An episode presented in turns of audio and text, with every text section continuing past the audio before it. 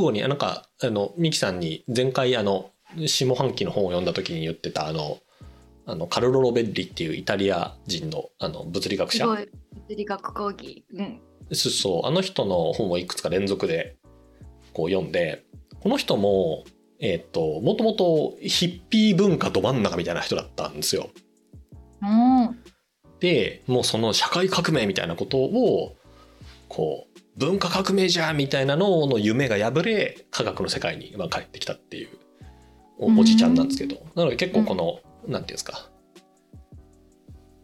この前頭オートバイ修理技術のと同じ文脈というか流れにあるなっていう人のまあ一つお話を読んだ時にもこういいなっていういいなっていう感じがすごくしてですね。前回のあの紹介したすごい物理学講義っていうのは本当になんて言うんだろう物理学って今こうなってますっていう簡単な解説書なんですけどその人が書いた「科学とは何か」っていう本のなんかねこう中にこう紹介されているう話がめちゃくちゃ良かったですね。へえ。ちょっと一瞬だけ外していいですか？ちょっとどうぞ。はい。ちょっと注文していたバイク用品が届いてしまったあ、タイムリー。新しいバイクで早速バイク旅してるんですか？バイク旅とまだ。ねこれからなんですよこれからの冬はねしんどいですねバイクに乗るのあは確かに。手ちぎれんじゃない？寒くて。そうって思ってたんですよそしたらやっぱりさっきのこの壊れにくくかつ直しにくくなってしまった半導体満載のバイクはですね最近はもうハンドこうグリップヒーターっていうのがついておりましてほう。もうね手のところがあったかくなるんですよびっくりすごいね。もうエンジンかけると手がねあったかくなるんですよ素晴らしい素晴らしいですよへえ。すごいわ。でも世界は半導体不足だっていうのに納車早かったですね。もうこの私が乗った乗り始めたバイクも、もう9ヶ月待ち待ち1年待ちが当たり前だったんですけどやっと増産が追いついて私がこう買ったバイクの色とタイプ複数カラーとあのなんていうんですか動かし方のタイプがいくつか出るのが、まあバイクはよくあるあるなんですけどそれだけ在庫があってすぐ納車できますっていう、ああ、選んだんですね。すぐのやつを。んそうです。ねそうですねでも今中古の方が1.5倍ぐらい高いですびっくりっすよね新車より中古の方が高いっていううん。カードゲームみたいにこうランダムに出るものじゃなく全くこうランダム性なくそれが欲しいっていうものであるにもかかわらず誰かがもう乗って一定走って何かが減衰しているであろう中古の方が高いっていうのは、なんかね市場の不思議な、みんな待てないんだね。まあ、基本はそうだね。うん。待つのは苦手ですね皆さんね。まあミキさんもぜひさっきの中断する前の話に戻っちゃいますけどカルロ・ロベリの科学とは何かぜひ。そうね。科学とは何かは多分全然何のこっちゃだと思いますけどまあ、科学を信じる力と科学を信じない力をさ、同時に持つ必要があるってさ、この本本とかでも言言ってるじゃない？そうねそう、そのそれがね、私は結構む、ちょっとまだよく分かってないかもしれない。そのうーんそう、科学を捨てる作業みたいに見えちゃうんだよ。その、なんか古典的、ロマン的とかって言ってるのも、どっちも持つ必要があるとかって、うんこの人は言うけど、そうだねどっちも持つってどういうこと？みたいな、なんかその融合の仕方がうん分かんない。あーだからそれがバイクに乗るっていうことでもしかしたら解決するのかなって今、あの、野々さんが荷物を取りに行った間に思ってましたよ。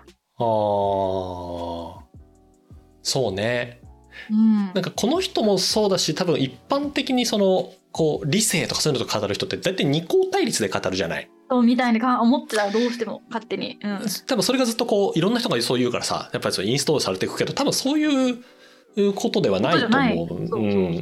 そうそうなんだよね。でそのまさにそのこのカルロ・ベリっておいちゃんがあの言ってるのはだって科学ってそういうもので多分これ科学側がこう強く言うとそうなっちゃうからそういうふうに思ってるっていうのをこうなんか鳴らしていくうんこの人が言ってるのがこう科学が信用に値するのは科学が決定的な回答を提供するからではなく現時点での最良の回答を提供するからであると。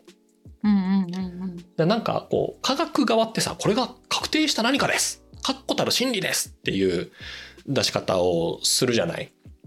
する。うん。うんうんあのまあしししているのかしているように見えるのかあれなんだけど、まあしこう受け取る。うん。受け取るじゃないワクチンは絶対に打った方がいいよみたいなやつとかさそういうふうに見えるけどあのそんなものは残念ながら何もないと。だから確固たる真理を提供しているのは科学か科学じゃないのかっていう問い自体がそもそも間違ってると。うんうん。もう確固たる真理っていうものはないと。いう前提でここの人は話を進めていくんでね。で性質上そういうものは確かめるってことは不可能であるってことがあのなんていうの？確たるもの確固たる真理が存在をするっていうことは嘘であるっていうことはほぼ確実な真実として分かっているっていうところから始めると二項対立っていうかそもそも存在してないわけだよね。ないんだから。ねまあニコ対立自体が現代思想が作った一種のフレームでしかない。うん。まあそうだね。論理的に丸×で考えるのはね。そうなんですよ。だなんかその前回ちょっと話してミキさんがはーってなってたあの時間の話とかっていうのもうん。基本的に人間っていうのがこう真理を理解する能力がないから時間っていう概念で言ったら禁じして理解しているっていう。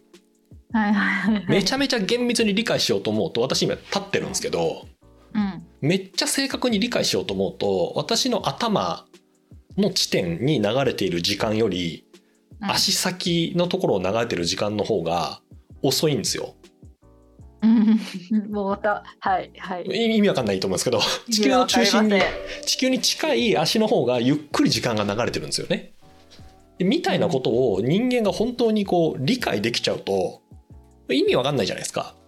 りませんから,、うんから知覚できないから、まあ、いい感じになってるっていう アホだからできてるっていうことらしいんですけどでそういうことをこうすごくこう素敵な文章で言ってくれるこのカルロ・ロベルリっていうおいちゃんのうんここの人がねどっかで書いた小冊子みたいなやつのこのね一節が超良かったのでこれちょっと前回同様読んでいいですか？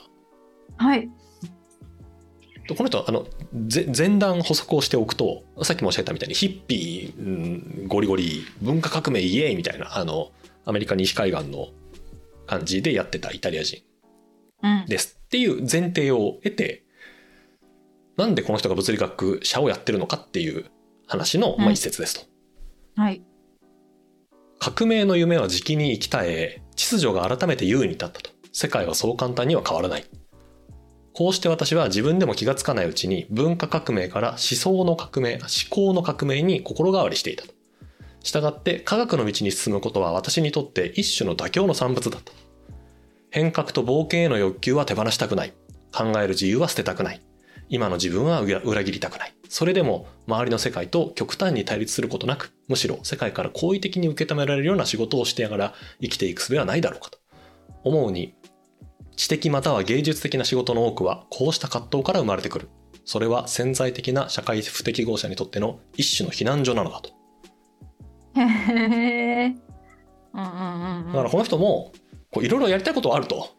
思ったことも思ってることもあるし達成できないこともあるんだけどでも自由に考えたいよなとか何かを変えたいよなとかでもなんかこういろいろいろいろやって社会から怒られない嫌だなっていう葛藤を持ち続けていたら、えーっとうん。このなんだっけなループなんちゃらっていう物理学の先生今やってますって言っていて。だからこの人はもう、なんて言うんだろう。科学すべてとももちろん思ってないし、もちろん職業柄科学なんてとも思ってないし、まあそれを突き詰めていく中で、なんかこう、思考だったり人間の様式だったり、そのように革命を起こす何かっていうのはできるんじゃないかってことを、こう、まあ葛藤もしながらやってるっていうのが書いてあってさ、超素敵じゃんと思って。確かにこの人はこのなんてよ世の中のあのひ人の気持ちが分かってるっていうかこの前段を書くことによってこうスッと入りやすくなるための文章なのかもしれないけどほんなんかわか分かりやすいですね。うん、ね。折り合いをつけているいわば妥協しているのであるって言言って自由に考えたいけどその多くの人に「は」とか言われたくなくてみたいなこと言ってるのとかわ分かりやすいなって思いますけどそうだよ大概みんなそうよ逆にだからこのパーシブさんこの本ではそれないですね。もうマジで自分の考えたいことを自由に考えます はい書きますっていうやつね。書きますっていうことじゃないですか、私が思ってるのはこういうことですっていう。うん。パーシグね。さあパーシグさん15歳で大学入っちゃうような人ですからね。ね。賢ですよ賢だしなんかまあこれ一応架空の小説ってことになってるけどほぼほぼ実体験に基づいて多分書かれているいるというか似たような人生ではあるので。そうね。ほぼほぼ自伝。うん。多分中の会話とかっていうのは作ってるんだろうけど。うん。バイク旅にも出ていたしこの人自身もあの記憶喪失というかあの中に出てくる電気療法みたいなやつはね体験している人ですから精ね神疾患になって電気痙攣法を幾度となく治療として施されるっていうえーしんどいよなうん。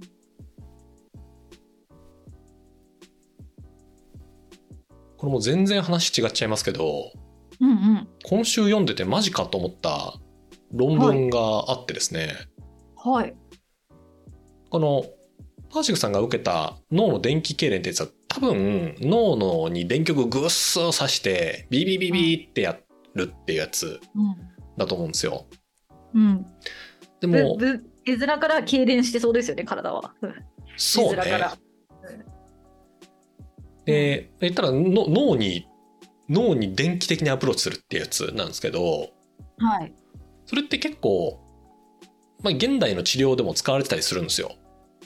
あそうなんですね。そううつ病の人とかあとは過食症拒食症の人だったりあと ADHD みたいな治療で、まあ、あの今はもうあの安全が確立されたあの手法。まあもちろん一定のリスクはありつつではあるんですけど、うんまあ、やられたりしてでさらにもっと安全にやるっていう治療の方向もあればあれなんか脳に電気与えるとこんなことできるんじゃないのみたいなうんうんうん。そのプラスの方向性というかうまく使えないのみたいな研究も結構あってですね。うん。今週読んだ論文がですねこれ系統外バイオモジュレーションえっとですね脳のとある領域になんかね光をピュッと当てるみたいな。光バイオモジュレーション。そうそう。なんかねなんて言ったらいいんだろう。こう可視光目で見える光とかじゃなくてとある波長のこう、なんていうんですか光をビョーああなるほどね。と当てると、えっとうん。ワーキングメモリの能力が向上する。つまりなんていうんですか短期的に。はい。うん。えそう短期的にこうあのき何かを記憶したりとか、うんうん。だなんかこうよくある7桁の数字を覚えてとかやつあるじゃないですか。うん。あれワーキングメモリーってやつで処理するんですけどそれの能力が上がるっていうあの研究がしかもこれ適当なとこじゃなくてサイエンスのアドバンスっていうあの、うん。サイエンスの一一雑誌というかに載ってですね、脳のその脳脳脳があれ脳にも受容体みたいなものがあるってこと？光とかまあ波長を脳で直接受け取れることができるんだ？脳脳って。うんと脳のその言ったらシナプスがこう、うん。あるじゃない？はい、でそこに対して、まあ、いろんなこう、まあ、脳の中でも言ったらこう、まあ、電気っていうかイオンっていうかそれ言ったら電気信号で脳ってやり取りしてるわけですよ。そうですね。うん。だからそこに対して不活性なところにビュッてやってあげるとか逆にこう活性しすぎてるところを抑えてあげるとかっていうことをやると、まあ、脳機能に変化が出るっていうのは、まあ、ずっと言われてることなんですけど。そうなんだ。そうそう。だから、えっと、脳になんかヘッドギアみたいなのをつけてこうちょっとこう弱い電気を当てたりとか、まあ、そういうことをすることによって変化を起こそうっていうのはずっとあるんですけどこの光のを当てることによってワーキングメモリが向上してかつこれ病気の人とかじゃなくて普通の若者とかも対象なんですよ。へえ。でただ受験の直前にもしかしたらこれやったらすげえ解けるようになるとかっていうのがもしかしたらあるかもしれないとかいうのがこう出てきていてですね脳って面白いなっていう。面白いプリフロンタルコーテックス。うん、そうね。そうなんですよワーキングメモリーっていうのが能力が下がっちゃった人に対してうんうんそのヘッドギアで電気ビューみたいなやつでなんとかするっていうのはちょこちょこあったんですけどその特に平均からまあ劣っていないというか平均的な人だったりなんなら優れてる人でも効果が出るのかもしれないっていう論文が出てですね。欲しいわ。欲しい欲しい。ワーキングメモリ強化。欲しいでしょ。まあ欲しい欲しいね。欲しいね。小学校受験とか考えてる親とかにすごいバカ高い値段で売れそうな研究ですね。そうね。ちょっとこういうのを使ったよくわかんないなんかあれだね。こう人を。よくわかんない塾みたいなすごい多そうだなって思った。終わりに30分間この謎のヘッドギアをつけてくださいみたいなやつでしょそうそうそうつけあのいやうちの塾は最初にこの30分これワーキングメモリ強化してから授業やりますよみたいな。はあありそうだなわかんねえからな こういうやつあそうなんだ。まあ、ただこの脳の領域ってなんか再現性がすげえ難しくてうん。次違う人を対象にやったら違いましたとか、人種変えたらダメでしたとかいうのがねめちゃめちゃ論文で出るんですよ。あのああと挙手その条件を揃えるのは難しそう。だっていろんなことを全部脳で処理してるわけだから。そうねよくなんか脳の部位のここはこれを担当してるみたいな話ってあるじゃないですか。あはいはいはい。で一定はそれ正しいんですけどうんその人によって脳の中のつながりっていうのがこう結構多様でうんうんうんうんだからとあるところを刺激した時に何が起きるかっていうのは結構人によって違いがありますよねっていうのもここ最近分かってきたことでもあるんあですよ。そうなんだ。そうそうだからそれを揃えたとしてなんか意味があんのとかうん。あみんな違うわけだからね。ねあだったら別に同じ人でずっと実験した方がまだ正確かもしれないとかあるかも。かもしれないとか。でそこで効果が出たとてじゃあミキさんとか私にとって意味があるかっていうと、まあ、それは果たしてどうでしょうみたいな感じでもあったりするんですよね。まあ難しいですよね。こういう脳のやつはね。だからパーシグさん以外ではこの電気痙攣療法っていうのは効果的だったのかもしれないし、記憶を失うことなくね。確かにね。はい人間の体というのは核も不思議なものですよ。ああと、私、まあなんかこんなこと言ったら不謹慎かもしれないけど、電気、電気痙攣法で記憶失ってくれたおかげでこう本を書いてくれたっていうのはね、まあありますよね。まあね。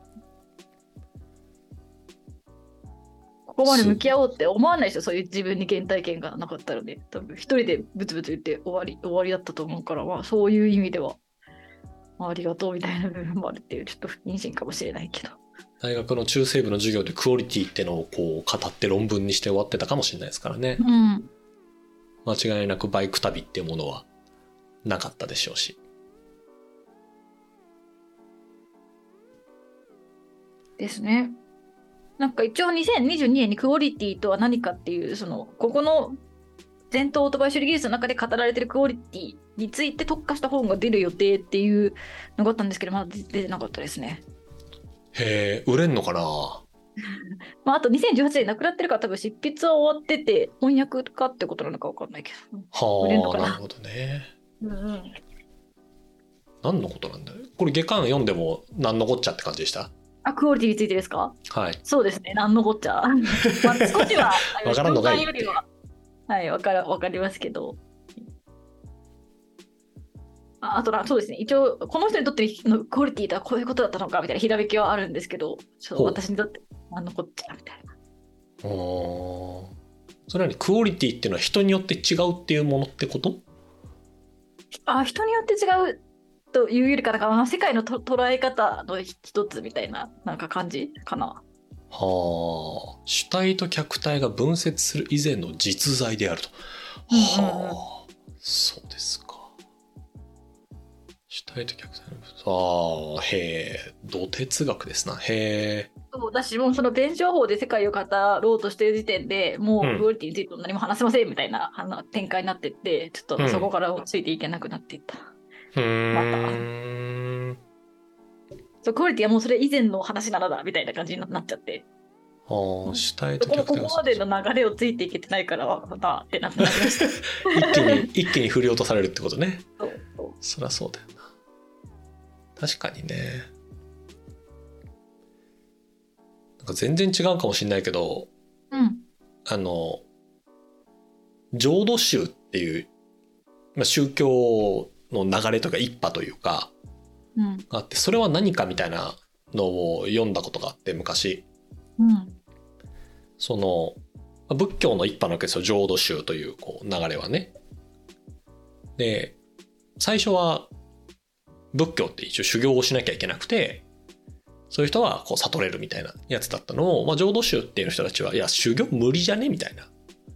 でうん。修行しなきゃ救ってくれないなんてそんな心狭くないっすよ仏はみたいな乱暴なことを言い始めて、なんか少なくともこのルール5つ7つなんか守れば OK みたいな風にしたのが浄土宗ですと。うん。修行いらないいらないみたいな。でそういった人がいてでさらにいやそんなルール守れとか多分仏言ってないよみたいな。もうとにかくあなたにお願いしますみたいなことを言えば OK みたいな、うん。あの南無阿弥陀仏っていうはいあ。の帰依すれば OK っていうのを言ったのが、まあ、あの浄土真宗ですと。はいはいはい。あの私実家浄土真宗なんですけど、まあ、そういうあの怠惰な家に生まれましてはいはいはいはい。それをもう一個進めた私のなりの理解ですよ本当は全然違うかもしれないですけどそれをもう一個進めていやなんかもう祈るとか違くねみたいなその仏とあな仏対象としての仏と祈る私ってのを分けてる時点でダメみたいなうん。もう一体となるのが大事だよねっていうのを言い始めてうん。で一体となるために踊ろうって言ったのが、えっと、自宗ってあの時の宗って書いて自宗あってやはいはいはいはい。つらしいんですよ。うん。でそれを読みながらはあと思った記憶があるんですけどうんもしかしたら自宗のの開いた一辺はこのクオリティに気づいていたのかもしれないですね。主体と客体っ。ていうのが分離してる状態がそもそもおかしいと。うんうんうんうん。客体としての仏と主体としての私っていうのが存在するのではなく踊って踊ろうみたいなことだったのかなっていうのが今あの頭に 頭頭にあかもしれないね。かもしれないかもしれないでも次週のあの踊りはすごいいろんな人にインスピレーションを与え種たらしいですようん。えー、じゃあ確かにそのと当時の何、まあ、ぜ心理心理っていうかその信仰されてた考え方とそうじゃない考え方をこう同時に持つための踊りだったのかもしれないですね。融合するための。なんかね何日間かこう飲まず食わずで踊り続けるんですって。えー。一体にならなきゃいけないから。で普通に人とか死ぬしみたいな。うんうんうんうん。いや次週やべえって思った。えー、記なんだっけ法然だっけ？履修考えた人。うん。次週は一辺かな？法然が浄土宗かな？ああ。その人やばいですね。ねああ。そうね法然ってね浄土宗うんああ。いろんなアプローチがあるんだな。じゃあ私もバイクダメだったら踊ってみるとか。今でもね、あの、5時間ぐらい本踊り続ける街とかあるから、あそういうところにちょっと行ってみるとかね。うん。何か覚醒が起きるかもしれないねさっきのカルロい持ちたいと思いつつ、科学の子にできい生きちゃうからね。そうねカルロ・ベッリもうん。なんかこの主体と客体じゃないけど時間と空間も分離できないしうん。なんなら時間も未来と過去っていうのも分離できないんですってうん。わけわかんないけど未来もないし過去もないっていう、SF の世界。うん。うん、なんですけどそれが現実らしいっすよだからミキさんはこにたどり着いてると意味不明ですよね。もうなんでおこうよく同じ地球で生きてられるな。今ミキさんはそこに至るためにはだから盆踊りか、うん。あのバイクかこのカルロ・ベリすごくなんか音楽にも造形が確か深いんですよ。クラシックとか。だからみみミキさんがハマってるギターをちょっと続けて。あギターね。かけ直して、はい。うん。ギターをやっていくともしかしたらその時間っていうものが存在しない世界に行けるかもしれない。うんうんうんうんそうですね確かにその唯一受け取れたメッセージあのどどっちも持つっていう考え方 それについてはちょっと探求していけたらいいですねそうねどっいろんなちも考え方どっちも科学科学も科学じゃないものももそうですね。で古典的な考え方とロマン的な考え、世界観をどっちも持つ。西洋的なものと東洋的なものをどっちも持つんだよね。そうね。どっちかであってどっちかじゃないになりがちですからね。普通に生きていると。っ